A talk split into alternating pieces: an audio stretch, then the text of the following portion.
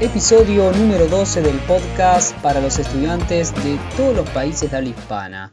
Hoy tocaremos un tema muy importante en la vida de todo estudiante y de toda persona normal que es el descanso.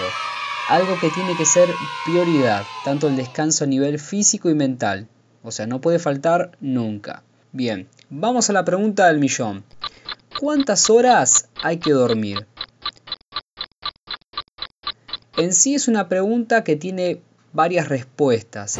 Los médicos aconsejan dormir entre 8 y 6 horas, pero no todos los cuerpos y metabolismos son iguales, porque hay gente que necesita 8, algunos necesitan 7, otros necesitan 10, aunque en realidad mucho no importa cuántas horas duermas, lo que importa es la calidad del sueño, porque capaz dormiste 8 horas, pero te desvelaste a mitad de la noche o no pudiste relajarte del todo.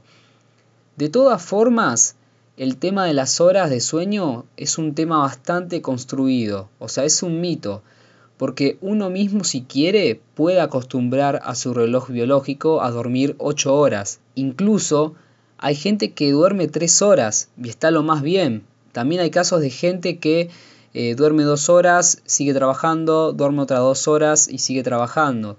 O sea, logró hackear su sistema de sueño. Es algo muy interesante. Igual a ese estado se llega después de un cierto tiempo de entrenamiento personal, entre comillas, ¿no? Porque lleva toda una experimentación, todo un tiempo también de que se acostumbre tu reloj biológico, ¿no? A esos cambios bruscos. Eh, no me voy a extender mucho en eso porque es un tópico bastante complejo, ¿no?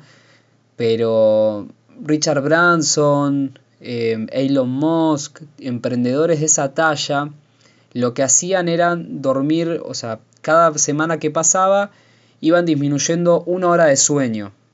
¿no? O sea, esta semana duermo 6, la que viene duermo 5, y eso era como una forma de empezar a configurar a su manera el reloj biológico.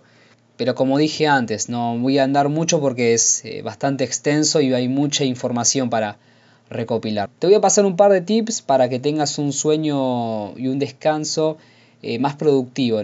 Em, en primera instancia, un detalle que es menor pero no lo podemos pasar por encima es la calidad del colchón.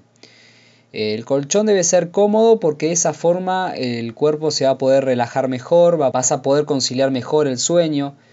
Eh, también reducir contactos con todo lo que sea tecnología, pantalla, celulares, tele, computadora, eh, entre 30 y 45 minutos antes de dormir, porque esa luz azul es la que no deja que el cuerpo produzca serotonina, que es la hormona que genera el sueño.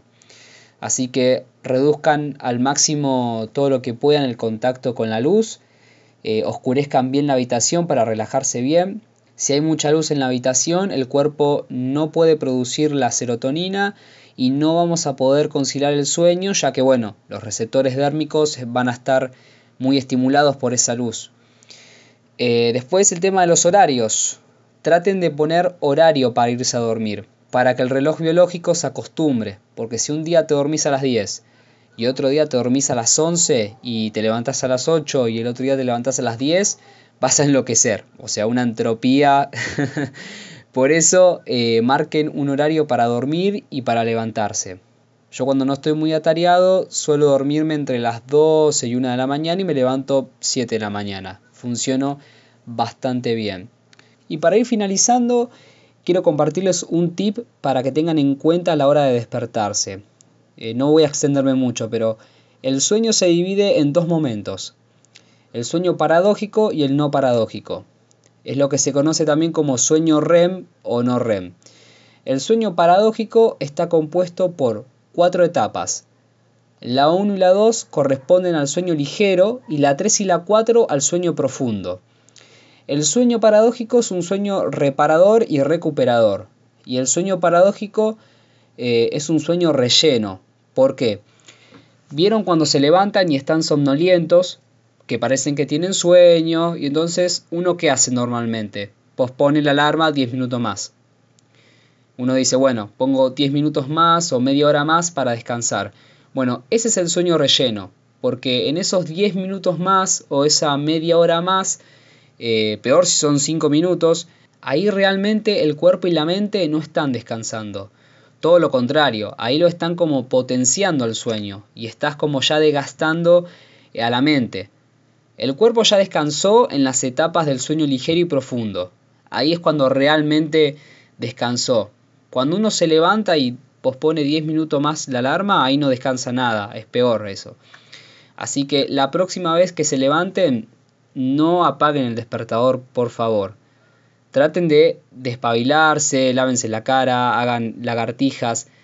Obviamente es normal que te sientas adormecido o somnoliento porque el cuerpo viene de unas horas de reposo y tiene que poner a funcionar nuevamente la maquinaria, los músculos, obviamente como situarse en tiempo y espacio, los reflejos, todo ese tipo eh, de funcionamiento. En el próximo episodio voy a estar hablando igual de cómo comenzar el día o cómo por lo menos lo empiezo yo para también activar rápido el metabolismo y todo ese tipo de cosas. Así que bueno, estas fueron algunas recomendaciones para que el descanso sea más productivo.